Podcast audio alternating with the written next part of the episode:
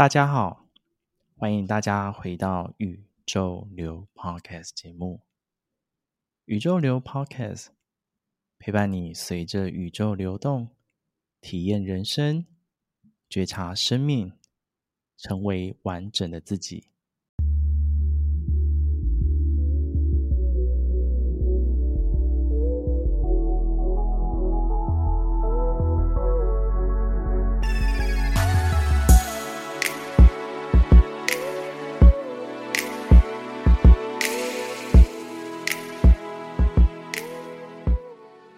今天的节目持续是我们的生命觉醒之路专访。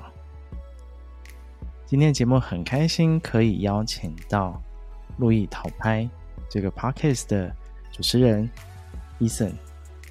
那我在前面的一集内容，其实有跟小路先做了这样一个专访，大家可以去听听看，就是跟小路聊些什么。那另外我也在。路易讨拍的节目当中，也有去接受他们的专访。那在跟 Eason 在对话跟认识的过程当中，可以感受到 Eason 他是一个非常有想法的人，然后也善于去表达自己的想法。所以也希望透过今天的这样一个生命觉醒之路专访，可以让他聊聊内心的想法或是生命的经验。所以接下来，让我们一起来欢迎今天的来宾。欢迎 Eason。嗨，大家好，我是 Eason。嗯，刚刚你说我很有想法这件事情，其实我真的每次听到别人说我有想法的时候，我都蛮意外的。其实，哦，真的？怎么说？因为我会认为我的想法很多时候是在庸人自扰，或是说想太多之类的这种状况。所以，其实蛮长时候，我把我的想法提出来的时候，其实我真的。不会觉得我是一个有想法的人，而是我是一直在做尝试，就只是把想到的丢出来。但是，嗯，被比喻成有想法这件事情，就说实话，有一点让我有点受宠若惊。呃，我我我觉得这个过程是很好啊，就是你试着去分享自己的想法，或者是你把你想到的东西分享出来，我觉得这这是一个蛮棒的过程。然后，至于你刚刚有听到。有提到说，就是有点像是庸人自扰啊。我觉得这个可以，你可以放掉这样的一个信念，或者是放掉这样的一个情绪，就是你不用去特别定义它，说这件事情会让你觉得有达到困扰的感受。哦，对自己多点自自信这样子吗？对啊。哦，哇，我觉得有自信这件事情。我不知道，可能对这一般人来说是很正常的一件事情，但我不知道维持自信，你嗯，不然 Roger，你觉得你平常自信心会很足吗？我觉得这是一件很不容易的事情。对啊，就不知道。我觉得有信心是好事，但好像蛮多时候。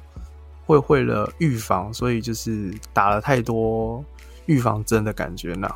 对，然后自信心就老越来越低了。哎，应该说有自信这件事情，我觉得我自己啦，我自己的做法就会去先看回自己，就是有没有让自己不自信的一些发生。那我会先去处处理这块的。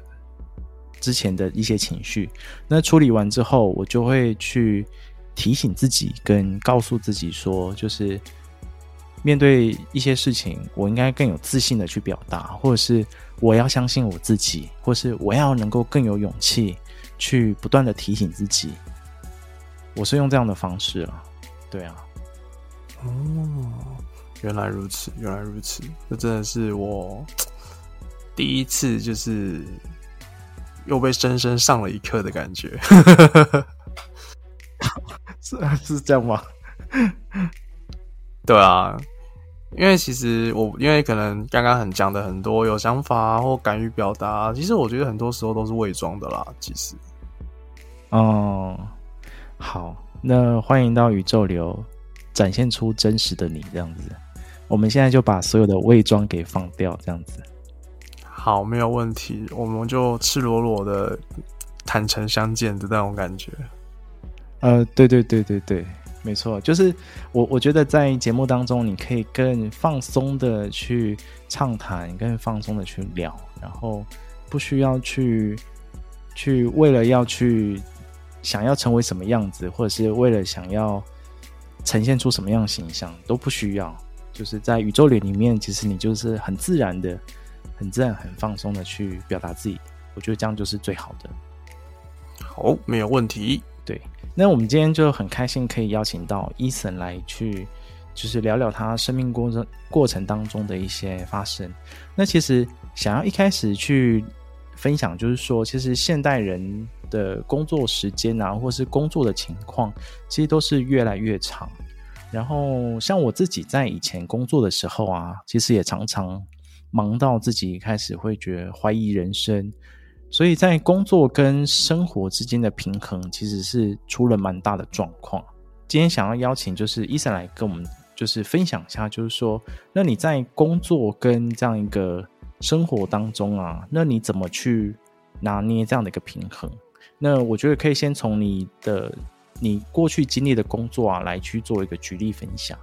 我先拿我最近一份的工作来举例好了，因为那时候我做的是设计产业相关的，就你知道，每天都要做图啊，然后要做很多的创意发想这样子。然后，因为那时候我所处的另外一个部分刚好又是电商的部分，所以在电商那个部门，你也知道，现在商品每天都在更新，然后每一周不知道就有几好几十款的商品需要上架，所以在那一段期间的时候，真的是被压力压得喘不过气来。那。那那一段时间，其实我认为我那段时间最好调试自己的方法，真的就是倒头，然后回家就睡觉。因为你回去睡，你回去睡了一觉之后，你就会让你自己整个人放松掉。但你虽然说一直在睡，然后一直在释放压力，可是默默的你会有另外一股无形的压力产生。那那一股压力产生的原因，是因为你会觉得你好像在虚度光阴。就是你每天忙得要死要活，然后回到家之后也没有做多少别的事情，然后可能就是滑个手机、看个影片，然后你就睡了。我记得有一次很夸张的是，我大概七八点到家吧，然后吃个饭，然后刷个手机，还不到半个小时，哦，我直接就直接睡死。然后等我张开眼睛的时候，就已经是隔天六七点了。OK，我又要起来，然后。重新把自己的，重新把自己打理好，然后就快点匆忙的又要准备去上班了。所以在那段时间，压力是一直不断的重复循环。有时候你调整好你自己工作上的压力之后，你自己的压力又会一直一直累积，然后你就发现到说，哎，有一天他们两个成长到同样比例之后，挖球了，我不知道该怎么处理了。所以到后面，我才慢慢调试成说，我会开始把工作跟私人空间彻底的瓜分，不要让工作的部分影响到我设定好的个人时间。就可能我今天设定好几点到几点是我个人的时间，我就不会加班，我就不会多想什么事情。在那段时间里面，我就是尽可能专心在我自己的事情上面做我自己的事情，不然真的 那段时间。你真的已经不知道你生活是为了什么而活了，你就会觉得说，我就只是为了工作的行尸走肉的那种感觉，真的是有够有够痛苦啊！对啊，这其实是目前我觉得身旁蛮多的朋友啦，或者是你透过网络上啊，或者电视上，其实都可以看到很多，就是跟我们年纪差不多，现在出社会的这些人，其实都面临一样的状况。那其实我想好奇，再深入问一下伊森就是说，那因为对你而言，就是你刚刚有谈到说，你找到自己想要生活的重心，跟想要去真的做一个切割。那对你而言，那你找到这样一个生活的重心又是什么呢？其实也是创作。其实录 Podcast 是一种创作。那我个人，因为我个人会一点设计，所以我自己会画图。或是去想一些新的东西去做，就我认为说，如何要把生活变得更美好的重点是，你要一直不断的借由你自己去创造出一些新的东西来，你就会对这个世界、对这个生命会越来的越有新鲜感。所以，我新鲜感好像对我来说是蛮重要的一件事情。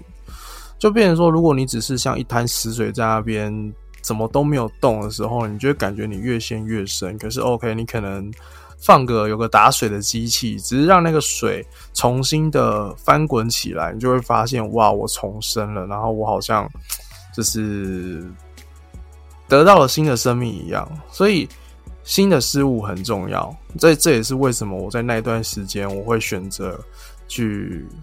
开始跟小鹿一起去做这个 podcast 的原因，这也是一部分。哦我觉得你刚刚谈到一段很感动，诶，就是你说你的呃，对你而言，你的生命的这样的一个非常重要的来源是来自于你能够不断的创作，透过创作的过程当中，能够对于世界啊，对生命啊，有更多的感受，然后也透过这些新的事物啊，你可以感受到自己生命的流动的状态。我觉得你刚刚分享到这一段，其实蛮感动的。哦，谢谢。我我就像我前面讲的，我好像就是经由这些东西，才能有一些新的体悟。但是，就是有的人听到听到有人对我的言语、我的话语有这些这种评价，我真的诶也很开心。哎，那我好奇再问一下，就是说。那你在做这样一个，无论是设计也好，或是 podcast 的创作的过程当中，那你有没有找到什么样的这样的一个生命的热情啊，或是生命的感动？其实我觉得我最大的热情就是在创作。我会认为说，我有看到新的东西，然后我接触到我没有接触过事物的时候，其实我就会充满热情。那另外一方面，我觉得可能也是好奇，因为你会想要去了解。感动的部分的话，我认真说，嗯，真的最多感动的部分会是在 Podcast，因为你会开始去接触到很多不同的人，然后很多不同的事物，然后当你每接受一些事物的时候，你就会发现到说，那些人其实不是单单是因为可能因为一些负面能量啊，或是因为单纯很正向，好好分享。就每一个频道其实都有自己的故事，而当你听到那些故事的时候，有时候你的心灵就会被稍微的卷起一些波动，你就会开始去更想要深入的与他对谈。那对谈到后面之后，你就会发现到说，其实每一个故事，每一个人面对的状况，在这个世界上都是不太一样的。那你知道那些缘由，并且知道说他们中间发生了什么事情之后。哇，真的是很感动。我有时候会因为一件事情，所以大概录完一个礼拜，我都还在思考这件事情，因为那件事情已经深深的影响到了我，导致我其实很难脱离出来。这样，诶，其实你刚刚在分享这一段的时候啊，我瞬间脑海有一个画面，很像是那个以前十、十六、十七世纪不是有的地理大发现。很像是在那个船上，然后拿着一个很长的望远镜，然后到处在发现新事物的感觉。就你刚刚在陈述这一段的时候，有我我你这样讲过，我感觉只是我好像我这个人其实也蛮喜欢冒险的。可是你知道，现在这个世界已经被探索的太透彻了，已经没有什么冒险的感觉了。从从你刚的分享过程当中，可以看得到，就可以感受得到，就是你开始一直。走在自己内心深处所想要去走的方向，然后你也一直朝向自己内心想做的事情。你慢慢的可以把这样一个，呃，刚刚我们谈到工作跟生活当中可以找到你自己的平衡点。我觉得这是一件非常不简单的事情。嗯，谢谢。但我觉得我到目前为止也还是一直在努力尝试。因为不瞒各位，就是我目前是待业中啊。就是其实我觉得，不论是哪一个阶段，都会有一个极限。就我不确定是因为我的状态在当下已经可能 OK，感觉不到新的事物，或是已经没有热情，还是说是有一些状态对我来说是过度不舒服的。但是对我而言，我认为生当工作跟生活，不论你怎么调整的时候，都没有办法调整好的时候，那可能真的就是我需要去另外一块新大陆重新探索这样子。因为我在听的过程当中啊，我觉得我们的嗯性格可能有点像，因为像我的性格也是，我不太能做单一的事情，或是做重复的事情，或者是太无聊的事情，我就会觉得。就会觉得受不了，会觉得我到底干嘛要在这边一直浪费时间做同样的事情之类的。对对对对，所以以我自己的状态，我后来就是好好的去寻找，就是适合我的工作。所以我现在的工作，目前在做的是做行销相关的网络行销相关的工作。所以在在过程当中，其实我都会接触不同领域、不同产业的客户。就能够让我保持那个新鲜感，还有可以持续学习的动力。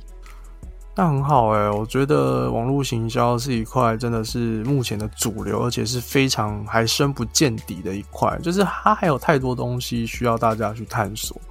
所以哇，我觉得你能在这一块找到你的热情，我真的觉得很棒。对啊，就是所以，所以我也想跟你分享，就是你也可以去找找看有没有适合你的工作，就是类似像这样子啊。但是你可以在这当中可以持续的保持你学习的动能，或者是你真的可以去发挥出你你想要去做的这样的一个驱动的这样一个驱动力。我觉得这是蛮重要的。哦，但我比较好奇一件事情是。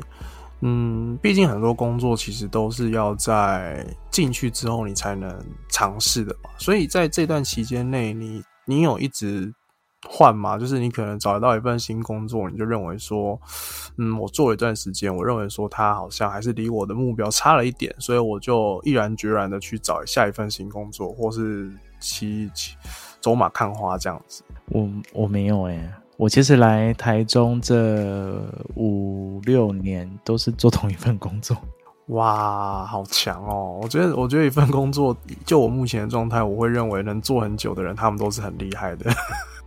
我觉得，因为刚好找到我适合我的工作啦，就是我想要能够保持持续学习，然后又能够很弹性的安排时间，就是刚好都符合我的需求，所以我觉得。这个是需要需要一点过程，或者是你需要费点心力才能找到适合自己的工作啦。因为在这过程当中，也发现你在做这些工作的内容或什么，你其实还是虽然有时候还是会觉得有点倦怠，但是那个倦怠感其实很很短，就是你能够再去调试完，其实就在工作上的动力还是能够持续有的。我突然发现。嗯，好像真的要持续的动力蛮困难的，就我会再努力一下。对啊，因为我觉得刚听完你的分享，我们的性格很像啊，就是在这方面需要一点持续学习的东西，或者是你要能够持续探索，或是让你发现新的东西，我觉得这个是蛮重要的。我感觉我们好像都蛮需要成长的，就是我们在人生这条路上，好像 不能说就是我们好像不会满足我们自己，就是学好学满，我们会真的会觉得是说还有一大堆事情等着我们去接触这样子。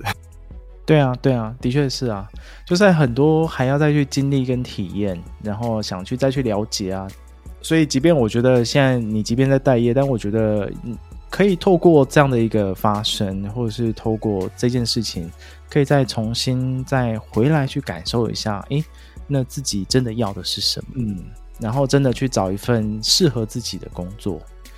那这样工作，maybe 它不是不是大家追求的光鲜亮丽，也不是大家追求的可能薪水很多，但它可能是适合你的工作。我觉得这个才是最重要的啦。我觉得发自内心喜欢啦，应该应该可应该可以这么说吧。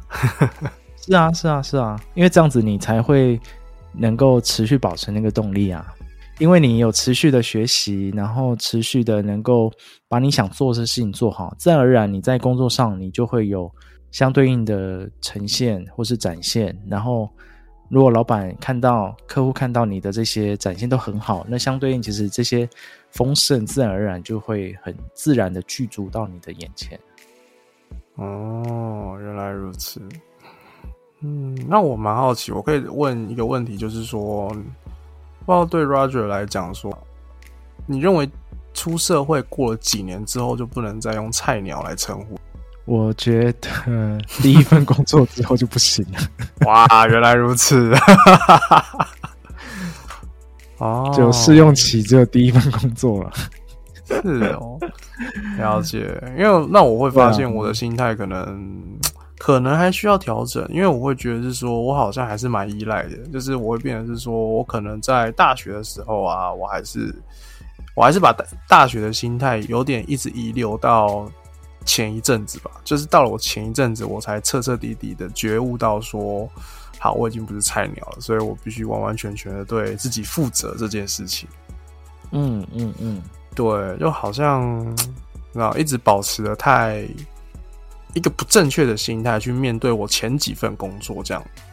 那你可以，你愿意再深入谈谈，就是你这样的一个思维的转变吗？嗯，这个部分其实是在于说，我不确定我个人到底是一个偏理性还是偏感性的人，对。但是我在某一份工作的时候，为什么我会说我还保留的一种可能偏幼稚或是偏不成熟的心态，是因为。其实我在工作中，如果我遇到不顺遂，或是我真的压力很大的时候，跟某个主管一对一面谈的时候，讲到一些我的心酸处，我会直接，我会直接在他面前崩溃的那种类型。对，然后就会变成是说，OK，我讲不下去，然后我就在他面前崩溃。然后就是 OK，幸好那时候有遇到的人啊，大家都是好人，对，都不会真的太 care 这件事情。但也有可能就是因为这一层面，所以其实，在那那段那段时期，他们对我的态度都是好的。但可能就是因为看到我说我的不成熟，所以才会体谅我这样子。就。过了一段时间之后，慢慢的、慢慢的，我会发现，其实他们的耐心也是有极限的。因为你在工作上没有办法好好完成的时候，其实基本上多数人都是会讲话的。对，那这个只能，我认为最大的原因还是出自于自己。所以从一段时间之后，我慢慢的就是，哎，再去忍耐，就是不要说每次真的遇到什么状况的时候，我就在当下把情绪直接爆发出来。对，因为。这是工作，那这么不成熟的举动，在这个阶段有人会体谅你，但是你出去之后呢？你换了间公司呢？难道你这一辈子都要用这种心态去面对吗？我觉得不行。所以从那一阵子之后，我就慢慢慢慢的去调试，然后慢慢慢慢让自己能够心态能够再更成熟去面对每一份工。嗯。我可以感受到你的内在有一个，嗯，高中嘛，还大学时期的你，然后他非常的单纯，然后也非常的简单，然后可以感受到你其实很丰沛的情感呐、那对你来说其实是蛮辛苦的，因为你必须要去做一些，把这些怎么讲，大家外在的期待或者是。社会上的这些工作上的事情，要能够去面对是一件很不容易的事情。但你内心其实可以感受到你，很想遵循自己内心去表现，但是又必须去限制它去展现出来，那其实是蛮痛苦的。原原原来真的光是对谈就可以感受到这么多，因为我真的，你刚刚讲的百分大概百分之八十全都是命中的。因为对我而言，我真的会觉得是说。我觉得我的想法，我的处理方式，我会认为我没有问题，但是我不确定为什么，就是所有人常常听完之后都会觉得说，啊，你说这个东西感觉还风险太大了，所以我觉得还是照怎么样的方式去走比较好。那其实，在这样一次次的挫折跟打击之下，真的是。可能就是因为这样，所以才会导致我后面其实崩溃的频率是越来越高，所以这也是某种心魔吧，就是笼罩在我的内心层面。嗯嗯，可以感受得到。嗯，应该说就是大家的这些，比如说你刚刚讲的这些，比如说不成熟啊，或者是或者是到后面对你工作上的这些指责，我觉得，嗯，对你内在其实是很不能接受的啦，因为对你而言，你只是表达出你的想法，所以我觉得这个情绪，嗯，你可能需要找个时间自己要去把它释放出来，这是一个。然后另外就是。我觉得你可以成为自己的，成为自己的有爱父母。你可以像是，呃，以你现在成熟的你去安抚当时还是比较单纯的你的那样一个心情跟状态。所以意思是说，那个单纯的我目前还存在吗？还因为我以为我可能已已经蜕变过来了。在啊，因为。应该说，这个叫做心理学，叫做内在小孩啦。就是我们的内在，内在有很多不同时期的自己。那这个很多不同时期，有快乐的你，有难过悲伤的你，还有很简单的你，各个你都有，每个时期都有，只是看哪个时期它会表现出来。这样，在哦，因为我我没想说他们都不见了，不会啦，他不会不见啊。他都都在，只是只是那个他，他可能就是身上伤痕累累，你肯定要去关心他，然后给他拥抱，给他支持，然后告诉他说，其实你做的很好，你真的做得很好，只是这一群人或是这个环境没办法接受你，但是不需要因为这样子而去对自己产生怀疑，不需要因为这样子而去。就是批判自己是没有必要的，或是否定自己，这些是没有必要的。我觉得否定自己这件事情，可这是真的是最深刻的一件事吧？就可能从刚刚谈话，慢慢的、慢慢的，我觉得他好像有慢慢的又重新醒过来，就感觉他好像之前是在沉睡吧，然后。可能经由刚刚的对话，或是一些提到了一些关键的事情，我认为他好像慢慢的在苏醒。因为不知道为什么，我现在整个人突然变得有点，有点好像被他提醒说，叫我要开始去正视这个问题的感觉。嗯，我觉得很好哎，代表我们今天来录音是有它的。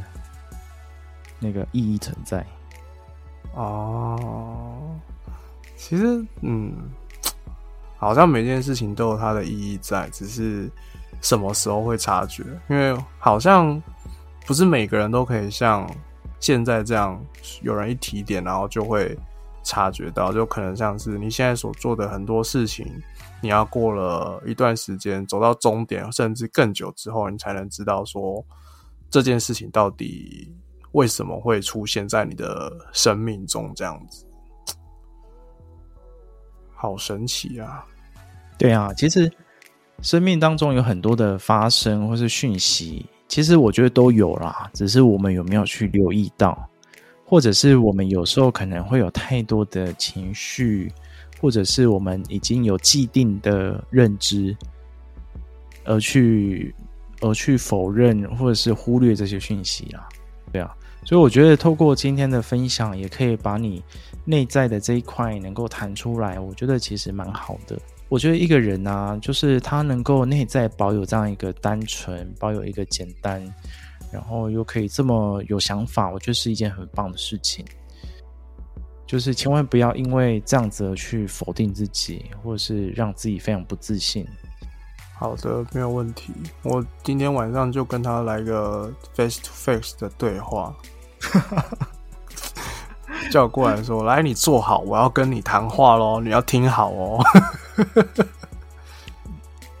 其实我觉得他更需要的是你更多的拥抱跟支持。对啊，拥抱跟支持哦。嗯，对啊，你就好好抱着他，抱着自己，然后跟跟他好好聊一聊，为什么这么这么难过，或者是怎么给予他爱，这样子。好，好，有点抽象，但我会努力去尝试看看。嗯，我觉得可以用简单的方式啦，就是我觉得也也可以跟大家分享，就是我自己的方式啦，就是因为我们常常在面对内在小孩伤痛的时候，其实很多人说啊，我要怎么去面对？那我自己的方式，我就会就会去感受说，哦，这样的一个内在小孩是什么时候的状态？比如说，像我小头呃内在小孩伤痛的经验，就是我有一段时间，大概是五六岁的我吧。然后那时候，我其实那时候小时候就很爱看一些鬼片啊、惊悚片啊。然后那个过程当中，就会发现我也是因为很害怕这些事情，然后去找到哦，是那个时期的内在小孩。所以找到之后，我我就会观想，就是五六岁的我在我面前，就会观想就是这样的画面在我面前，然后。我就会去抱抱他，然后跟他说不要害怕，就是我们都长大了，就是不要去再害怕这些，就是所谓的鬼啊或惊悚片等等。那有时候长，因为我们长大也知道说，其实他们只是一种能量体的存在。那你不去招惹他，他也不会来找你。这样，所以不要因为一些看到一些有的没有的而去过度的幻想，或者是制造给自己的恐惧。我就是透过这样观想的方式去鼓励他，然后就鼓励他，就是放掉这些恐惧的情绪。所以你也可以试试看，就是透过这样的方式给予自己更多的爱跟勇气。好的，没有问题。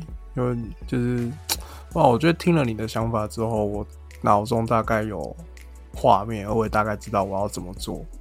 只是不知道为什么我脑中接下来出现画面是，呃，我们两个一一一人。一拿着一瓶海尼根，然后搂着肩在那边喝酒对谈的画面，对，就是觉得好像好像其实是根据每个人不同，其实每个阶段的内在小孩，其实好像也会有不同的对谈方式吧？我觉得啊，没错，没错，没错，就是因为他还是你啊，所以你要回到你跟自己相处的那个状态啊，最舒适的那种模式，这样才能跟他们真的。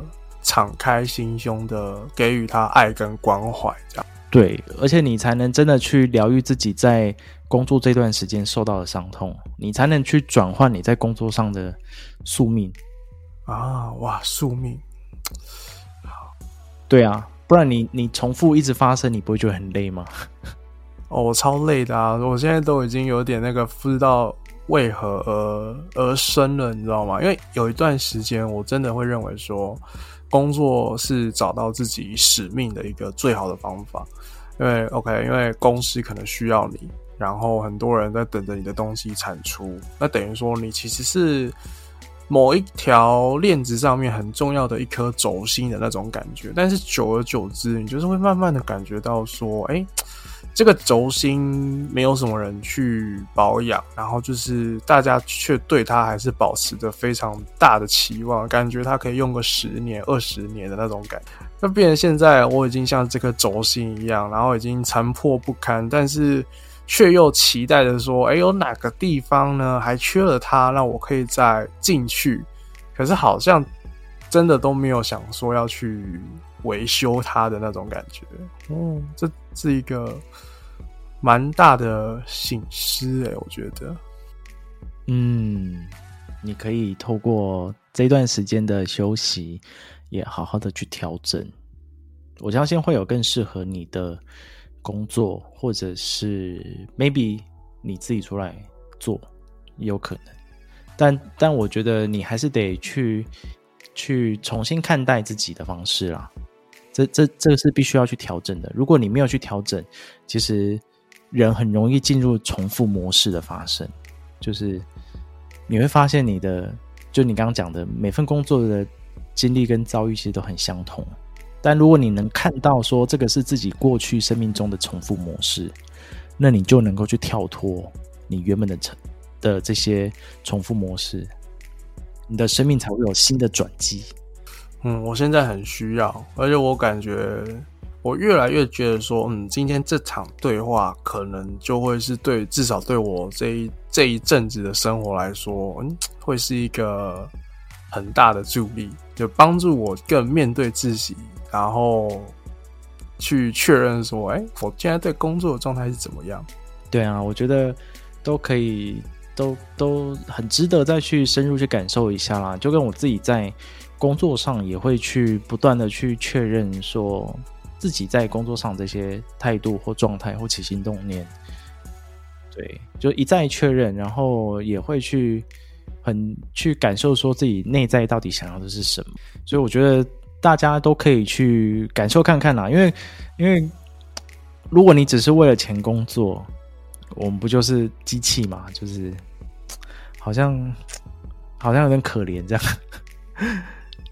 嗯，有一点蛮可怜的。那这样我会比较想要进去一个生产线的工厂，专门负责生产一些东西就好了，反正只是工作。但嗯。啊，就是我觉得我们可能都对生命还有很很很多不同的远大追求，嗯，对，所以所以其实讲回来，还是还是在于我们怎么去看待我们在生命中到底想要追求的是什么啊？对，如果有些人其实现在我我觉得不止有些人，蛮大多数的人其实都困于就是哦，我一定要买房买车，然后结婚，那才能完成这一生。可是实际上，我们再看回来，生命的真实的追求，或者是内心渴望的，到底是什么？其实很多人都去忽略，都没有去注意到。可是其实这些追求很矛盾哎，因为你知道，有时候压力，这些压力并不是源自于自己，可能我自己也只是很想要单纯的就是你知道做好我自己想做的事情。但往往会源源不绝的有其他人，可能你的父母、你的亲戚，或是一些你的朋友，他们无形之中就一直给你灌输一些压力，然后你要去承受啊。我就会觉得是说，就不论你如何想要坚持自我，好像总有一天你对你自己的防线还是会被打破。就久而久之，我就会开始去减少去防御。那 OK，那不如就照着你们去说的做吧。因为不论怎么做，你们还是都会来攻击我，而不论我做的如何，其实你们还是会就是一直会给我反对的音声浪吧。对，嗯，这这这这真的是一件很不容易的事情啊！就是你要追求自己生命想做的事情，或是渴望的事情。但我觉得，只要你有愿意去追寻，或者是你愿意花。时间就是在自己内在做功夫、下功课的话，我觉得，我觉得生命还是会有转变的契机。那这些看起来好像不支持你的人，其实终有一天都会成为你的助力。了解，就还是以维持自己为最优先的，因为啊，当然啦，你的生活是自己过啊，嗯，你的家人要帮你过你的生活吗？不是，我这一阵子有个想有个想法，就是哦，啃老好爽，但是我不能啃老，我必须要独立一点，不然我真的这种生活有点舒服啊。哦，对啦，当然你在工作转换期间这段时间就好好休息了。OK 啊，那嗯，那我这阵子会好好去探索一下自己。对啊，那最后想跟你问一下，就是说，其实从刚的这样一个工作聊到。你在工作上遇到这些困难，还有一些重复的模式，甚甚至还聊到内在小孩。那再总结一下，就是说，其实对你的生命当中，其实你觉得在这一段历程啊，你觉得生命当中最重要的是什么呢？其实对我而言，在这个生命当中，最重要的是自我实现。就我脑中其实常常会有很多远大的想法，然后我也很希望去完成它。那其实每当完成一件我自己认定的事情的时候，那个成就感会很满。但这个是偏早期，因为到了现在中后期之后，我更继续的观察，我会发现到说，如果我因为我的一些自我实现，可能没有到完成的那么完美。但是中间过程却能够让其他人引起共鸣，甚至帮助到他们的一些生活上的事情也好，他们自己的观念啊、心情也好，让他们能够有一些不同的想法产生的时候，我发现这个产生的喜悦会更更大。所以就我现在这个状态来讲，其实我现在真正最值得骄傲的事情就是我做了这个 podcast，然后我帮忙传递了很多故事出去，然后帮忙把很多人的想法可能有一些改变，或是说他有一些新的观念，然后在跟他对谈之中，他有给我回馈，那我也给他回馈。其实我认为这样子的状态，就就是对我来说是最舒服的那种感觉了。我我其实听得蛮感动的诶啊，谢谢。那真的真的，因为因为可以感受到，就是你在做这件事情是发自内心的喜悦啊，嗯，而且你想要把这样一个喜悦跟想要分享的这样一个，我觉得这是一个背后是一个很深很深的一种，嗯，奉献的感觉，散播，就是你想把这些快快乐传递出去。我觉得这样的感觉其实是很好，然后再加上现在的社会其实很需要，很需要这样的一个内容的传递，或者是把把就是这些你的价值观，或者是透过这节目你你们两个人的价值观，想要让大家能够抒发，或者是想要传递新的事物，或者是想要把你刚刚讲的看到很多人的改变，或是在不同节目的专访。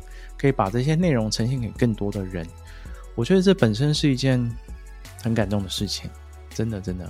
哦，那太好了！突然发现，我原来我们的出发点还是类似的，对，这样就这样子蛮开心的。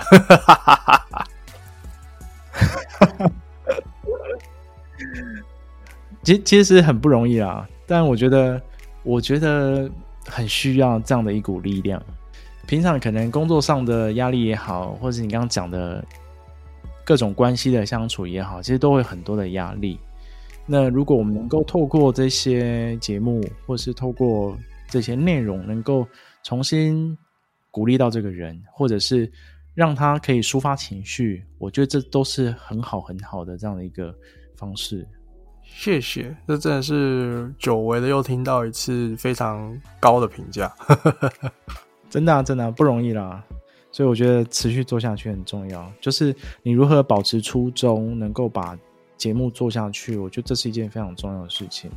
因为，因为我有这样子，你会发现更多人受到你的鼓励，或者是更多人受到你节目的内容而去做一点点的改变。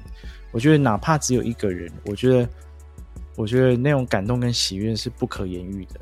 真的，就是听到别人有好的回馈的时候，那种发自内心的微笑，你藏也藏不住了。对啊，对啊，对啊，蛮好的，蛮好的。然后我最后想要来，我因为我最后还有一个隐藏问题啦。哦，好啊。对，这个问题呢，想要请你分享一下，就是你们因为你们一起做节目也将近一年半了嘛。对，那最后想要请你就是简单的分享，就是说。就是你有没有想跟小鹿说些什么呢？其实我认真讲啦，呃，这个 podcast 要经营下来真的是不简单。就是你也没有外在的资源，然后全部要凭你自己内在的能量去供应。其实我知道这是一个蛮困难的一件事情。那刚好提到初衷嘛，但我认为说我们两个初衷其实打从一开始是不一样的。不一样，但是却能走到现在，非常的珍贵。虽然说可能因为可能这就是一个点，所以会导致说我们中间会有非常多的冲突，非常多的摩擦。但我就是很真心的说，我其实说所说的一切，所做的一切，都是为了这个频道。那为什么？因为这个频道是我跟他一起持续至今。你要说我可以随随便便就舍弃掉它吗？呃，可以认真讲，但是总是会有那么一些纠葛，就是纠缠在那边，所以导致你没有办法很容易脱手。因为每个人做了一年多，我真的觉得一年光是能够持续到现在，中间一定多多多多少少会有你想要放弃的心情。对，那持续到这边也很不容易。当然，我也很感谢他。对，因为如果没有他的话，这个频道的来宾啊、外援啊那些东西，其实会很困难。对，就是我还是要感谢他所付出的努力啦。那至于未来会怎么样，我不确定。但如果说，如果说我们就是单纯的维持在这个状况的话，那我认为很多事情就是一直重复。如果要真的走下去，我认为我们两个都必须要做出很大的改变跟很大的牺牲。会怎么变，我我也不知道。未来发生的事情还太多，但总而言之。我还是感谢他啦，因为如果没有他一开始那么全力愿意相挺出来的话，那这个频道就不会诞生。我真的觉得你们真的是，因为我刚刚两边都听完了啦，所以我真觉得你们两个真是，那叫什么？呃，这叫真爱吗？就是你们对彼此这样一个伙伴的爱，其实是很深很深的。当然，你们各自看重的点不太一样啦。但是我觉得你们都很愿意为彼此再往前一步，然后也很为很愿意为彼此多做一点改变或是付出。嗯，真真的蛮感动的。然 后我还是希望就是没有没有特别说针对谁啦，但是我们两个都有很需很多需要改变的东西啊。哦，我只能这么说啦。本来两个人在一起共事，本来就是。不容易的，尤其又要当伙伴、当 partner，其实其实其实我觉得，其其实就像是那个交往关系那样子，其实两个人必须很 match 才能持续往前走。所以我觉得，我觉得这当然你们要找到自己平衡，或是找到自己你们两个能够前进的节奏，这很重要。那那这其实都是需要彼此回到彼此内在，再去做更多的释放跟调整。然后在彼此彼此的这些关系当中，能够看到彼此这件事情很重要。这件事情是一个蛮难的课课题，就对我们现在来说，当然有很多课题需要去面对。但如何在合作又要看到彼此之间，又要怎么说维持好自己本身嘛？其实我觉得这反而是现在我们两个之间最大的难关。但是。能够看见这件事情，代表这件事情就有转化的契机。若你愿意，若他愿意一起往前的话，他就会有转变的契机。这样，对啊，啊，如果你一直觉得它就是困难，那它就是会越来越困难。但是如果你觉得它是一个改变的机会，那它一定就是成为改变的机会。了解，心心之所向的那种感觉吗？好的，那最后最后就请 Eason 来跟大家做，还是再做一次这样一个节目的宣传，就让大家知道去哪里可以找到路易讨拍，或者是路易讨拍在讲些什么内容呢？跟大家分享一下。好的，没有问题。那大家好，我是路易讨拍的伊森。那我还有另外一位 partner 是小路。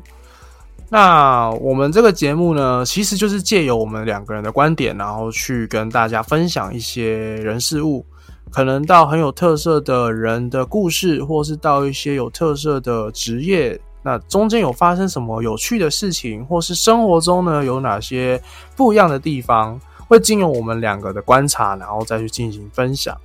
那也很欢迎各位可以来听听看我们的节目，因为就像我前面说的。如果你能因为听到我们的节目而有一些启发，或是得到了一些不同的想法，并且能够让自己蜕变成一个新的自己的话，那我会很开心，小鹿应该也会很开心，所以有机会可以来听听看。好哟，所以大家就是可以去到各大的 Podcast 平台，都可以收听路易淘拍的节目。那真的也可以透过他们节目啊，可以更深入去了解小路跟 Eason，就是他们两个 partner 之间这样的一个互动，然后还有他们想要传递的这样一个感受跟内容，所以大家都可以去到他们的节目去收听。那另外啊，大家也可以在 Instagram 上面去搜寻路易淘拍，那就可以在上面跟他们互动，然后或是你有什么要更多想要讨拍的内容啊，也可以跟他们去聊一聊哦。那最后啊，也邀请大家来追踪宇宙流的 Instagram，透过 Instagram 啊，也可以跟我做更多的互动跟交流。那另外也可以在 Apple Podcast 留下五星好评哦。那今天再一次感谢 Eason 来到节目当中接受专访。那宇宙流，我们就下次见，拜拜，拜拜。